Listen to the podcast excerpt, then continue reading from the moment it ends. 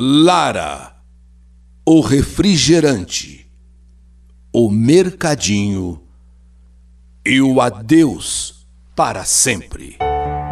Quando eu conheci Reginaldo, eu era ainda muito menina, mas nunca poderia imaginar que aquela amizade de infância, aqui no Parque Santana, em Campo Limpo Paulista, interior de São Paulo, pudesse dar lugar a uma grande história de amor. E principalmente, uma parceria nos momentos mais difíceis de nossas vidas. E que momentos difíceis! Começamos a namorar quando eu estava com uns 15 para 16 anos e ele com 18. Foram três anos de namoro, até que resolvemos nos casar. Após um ano de casados, tivemos a nossa primeira filha, a Isabelle. Como eu trabalhava de doméstica e o Reginaldo em um frigorífico, era a minha mãe, Dona Maria Luísa, que cuidava da minha bebezinha. Quando Isabelle estava com dois anos e oito meses, descobri que estava grávida novamente. E de outra menina. Desta vez, de Yasmin. Para nós, foi uma grande surpresa, tanto é que só descobri a gravidez aos três meses de gestação. E foi uma alegria imensa, uma alegria muito grande, mesmo sabendo que passávamos por algumas dificuldades, já que nessa época o Reginaldo estava desempregado. Tinha perdido o seu trabalho lá no frigorífico mas a criança é uma bênção de Deus tão grande que antes mesmo dela nascer, ele conseguiu um emprego na Sabesp. Agora, com duas meninas, Isabelle e Yasmin. Pensamos então na possibilidade de, quem sabe, uma nova gravidez e aí vira um menino, vira um menino para completar a família. E dois anos e oito meses após o nascimento de Yasmin, eu estava grávida novamente. Só que dessa vez foi tudo planejado. Foi tudo planejado, estudado, e no quarto mês de gravidez, descobrimos que eu não esperava o menino aquela nossa expectativa. Nós queríamos tanto o um menino para quebrar um pouco, né? Aquela coisa de duas meninas, mas nós descobrimos no quarto mês que seria mais uma menina. Tivemos aquele choque inicial, mas rapidamente transformamos tudo em alegria para que a nossa terceira filha chegasse ao mundo com muito amor e carinho. A minha terceira filha, nós demos o nome de Lara. E ela nasceu no dia 13 de março de 2010. Era mais uma bebezinha linda, calma, que nasceu com 3 quilos e 640 gramas. Grande? 3 quilos e 640 gramas? Só que agora ela não ficou sob os cuidados de mamãe, não. Mamãe foi chamada para trabalhar de babá na casa dos antigos patrões, na casa do seu, eh, dos seus ex-patrões. E Lara então precisou ser levada para uma creche. Ela ficava na creche durante o dia e as outras filhas, as outras duas, Yasmin e Isabelle, ficavam com a minha vizinha. À noite, todos nós nos reuníamos em casa. E sempre nos dias de folga, saíamos para passear com as meninas. Para elas, era uma alegria, para elas era uma festa, se divertirem, enfim. Um local que elas adoravam passear, principalmente a Lara, a, a mais novinha, a caçula, era a praia. Quando podia, quando podíamos, né? Levávamos as três para a praia. Praia Grande. Lara adorava. Lara achava demais aquele mundo de água. E mesmo pequenininha, nós ali sentados na areia, olhando aquela imensidão do oceano, ela sempre me dizia: Mamãe, o mar é enorme, o mar é tão grande. E a palavra de Deus fala que o mar cabe na palma das mãos dele. Imagine nós então nas mãos de Deus, mamãe. Somos tão pequenas e mesmo assim Deus nos ama infinitamente. Essas palavras de Lara me deixavam emocionadas.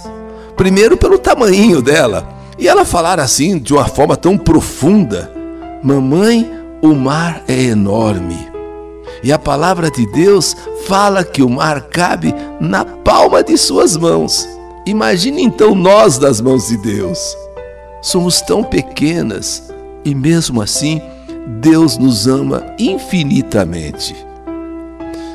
Eu abraçava minha filha e a beijava e dizia: Isso mesmo, filha, Deus nos ama infinitamente. E o tempo foi passando, as meninas crescendo, até que este ano, 2022, Lara, a mais nova, com 12 anos de idade, Yasmin com 15 e Isabelle com 17. Assim como faz todos os dias, Lara acorda às 5 da manhã para estudar. Não que ela entre na escola às 5 da manhã, não que ela precisasse acordar tão cedo, porque a aula só começa às 7. Mas, como é muito vaidosa, vaidosa até demais, ela adora pentear os seus cabelos castanhos, ela adora mexer aqui, mexer ali, é, sabe, muito vaidosa. Ela fica um tempo arrumando os cabelos, mas um tempão, até a hora de trocar a roupa e ir para o colégio. Dia 16 de março, agora, 16 de março de 2022, Lara foi para a escola como todos os dias, voltou da escola, chega em casa, troca de roupas, abre as panelas e olha uma, olha outra para ver o que tem para comer.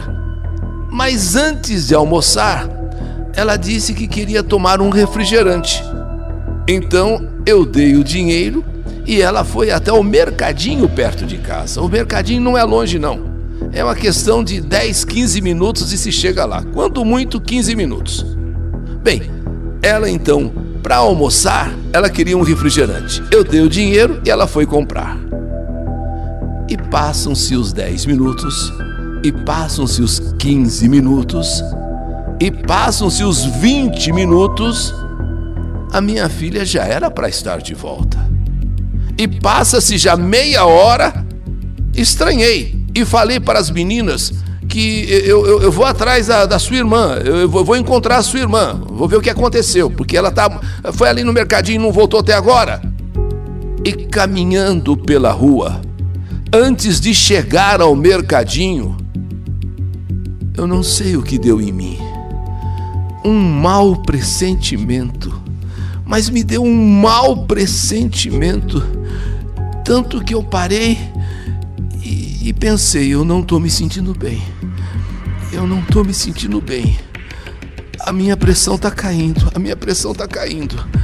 Então eu preferi voltar para casa e pedir para as minhas filhas, para as meninas, que fossem atrás da irmã lá no mercado, porque eu na metade do caminho passei mal.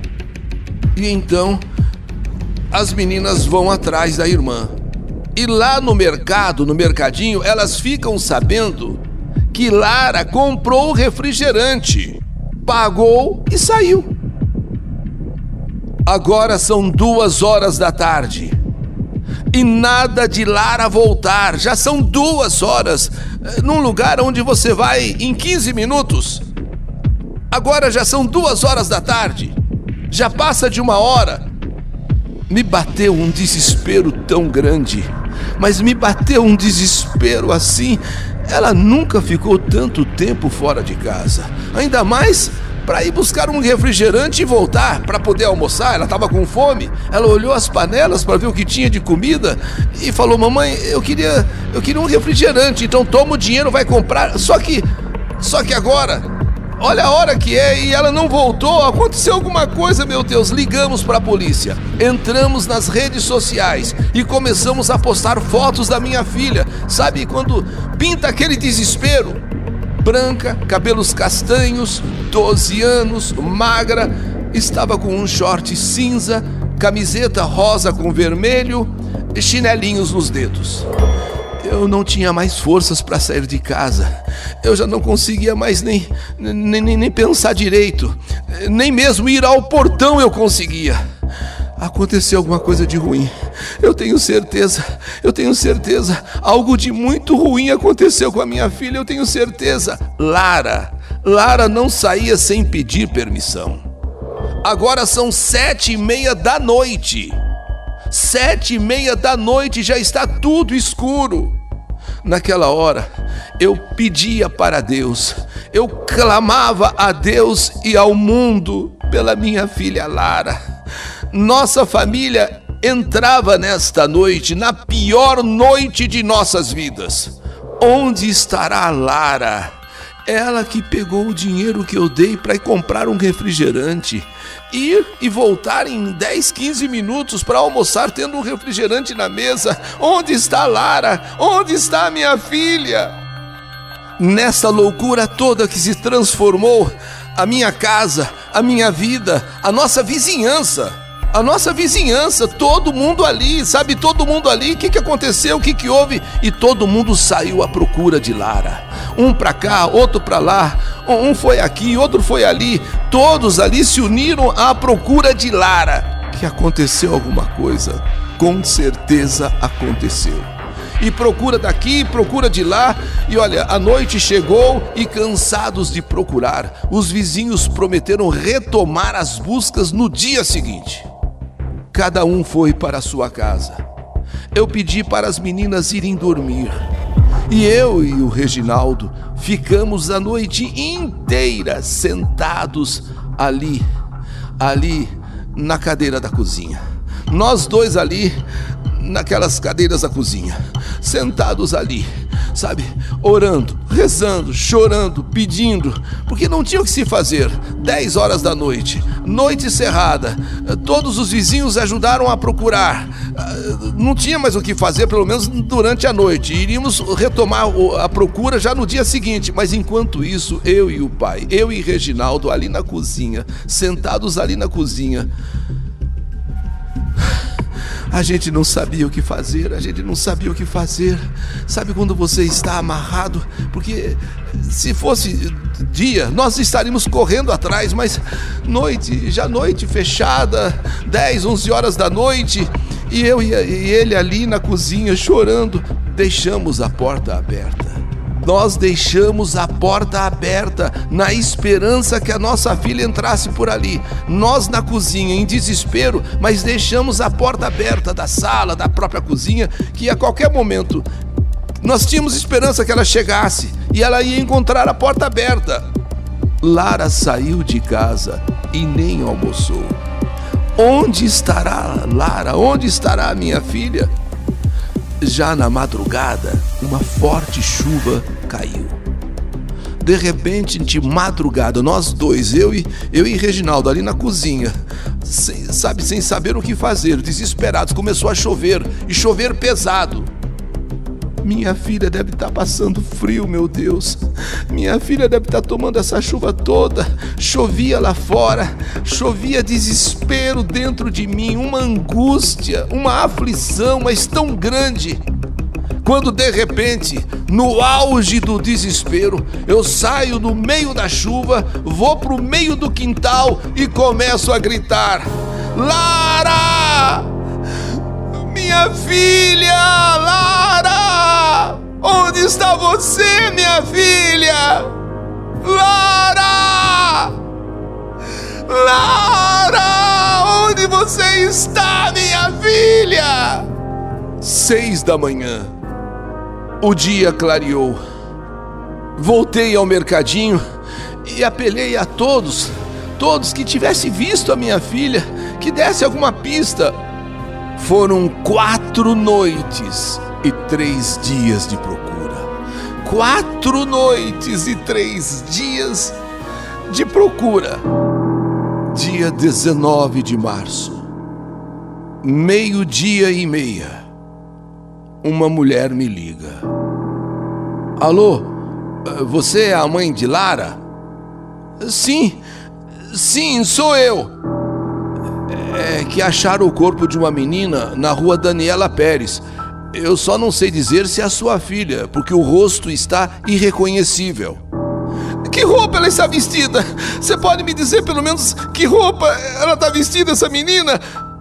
Ela está com um short cinza, camiseta rosa e vermelha e chinelinhos de dedo. É minha filha! É a minha filha, meu Deus! É a minha filha! É a minha filha, meu Deus! É a minha filha! É a minha filha! É a minha filha! Ai, meu Deus, é minha filha. A casa mais uma vez encheu de gente. Pessoas que eu nunca tinha visto na minha vida estavam ali para se solidarizar. Meu marido, eu e meu marido, fomos reconhecer o corpo eh, dessa menina encontrada eu mesmo não consegui chegar perto. Eu, eu, eu fiquei de longe, de longe. E foi Reginaldo que foi até o corpo. E quando ele chegou, não havia dúvida. Eu desabei a chorar. Era Lara. Era nossa filha. Ela ficou a tarde inteira ali, até o corpo ser levado para o IML. Minha pequena Lara, de 12 anos, havia sido morta com crueldade, com violência. Meu Deus, meu Deus! Você não consegue nem acreditar naquilo, imaginando que não passa de um pesadelo, que você vai acordar e aquilo tudo não existe. Ela foi sepultada em um caixão lacrado. Quando o corpinho dela chegou ao velório, ainda consegui colocar uma pequena foto dela em cima do caixão. Em seguida, ela foi sepultada aqui no cemitério Bosque da Saudade, em Campo Limpo Paulista. Passado três dias, a polícia descobre o que aconteceu com a minha menina. Três dias depois, a polícia conseguiu descobrir. Um carro, um Peugeot Prata, passa pelo mercadinho e possivelmente o motorista viu a minha filha. Se atraiu pela minha filha. Porque ele vai e, e, e faz uma volta.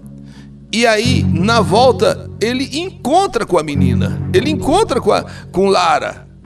E é nessa hora em que ele está voltando, em que ele encontra com Lara, que havia saído do mercadinho, o carro para um homem sai, vai em direção de Lara. Lara ainda tenta fugir, mas ele corre atrás de Lara e a pega com violência e a joga dentro do carro. Imediatamente ele sai em velocidade. Horas depois, já sem vida, próximo a uma rua de terra, o corpo de Larinha é abandonado. Lara, minha querida filha, morta a marteladas, com três golpes no rosto e um na nuca. Foram quatro golpes de martelo. polícia chega então ao criminoso, Wellington Galindo de Queiroz. Pernambucano, de estatura forte, ele possui várias ocorrências policiais, inclusive um estupro quando era menor de idade. Ele morava no bairro em que a gente mora, em uma casa de dois cômodos. Embaixo da mesa da cozinha dele, a polícia descobriu um buraco onde talvez, onde possivelmente ele fosse enterrar o corpo da minha filha. Mas por alguma coisa, por algum motivo, ele desistiu e abandonou o corpo naquela estradinha de terra. Sete meses já se passam. E este criminoso, este maníaco, está foragido. Eu não durmo, eu não descanso enquanto não vê-lo na cadeia, enquanto a polícia não colocar as mãos nesse psicopata. E nesta carta eu peço a ajuda dos ouvintes. Eu inclusive, inclusive eu mando a foto dele aqui. Eu prometo, filha, eu prometo que eu, a mãe não vai descansar, que eu não vou descansar enquanto esse assassino não for preso, minha filha. Lara Maria Oliveira do Nascimento. Minha filha, meu amor, minha princesa. Eu não esqueço de você um dia sequer. E não sai da minha cabeça o que você me dizia todas as vezes que íamos à praia. A mamãe lembra direitinho, filha. Você ainda pequena, olhava aquela imensidão do mar e se voltava para a mãezinha e dizia: Mamãe, o mar é enorme. E a palavra de Deus fala que o mar cabe na palma das mãos de Deus. Imagina nós, mamãe, nas mãos de Deus. Somos tão pequenas e mesmo assim Deus nos ama infinitamente. E então eu abraçava minha filhinha e a beijava e dizia: Isso mesmo, filha. Deus nos ama infinitamente. Lara dizia que quando crescesse iria se tornar uma médica pediatra.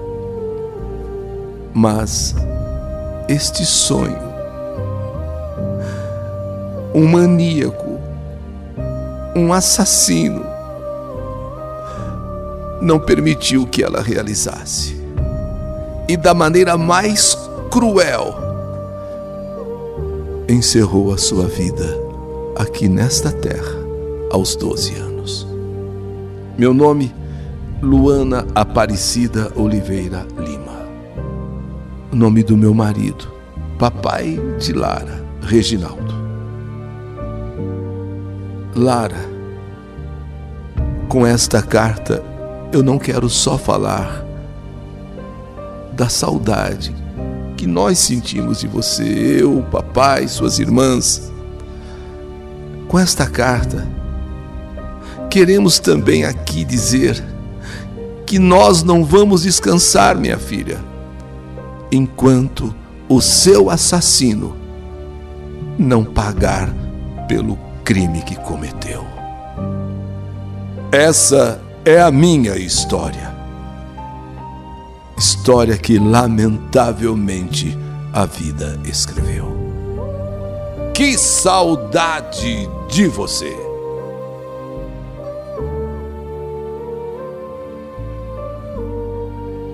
Lara, o refrigerante, o mercadinho e o adeus para sempre.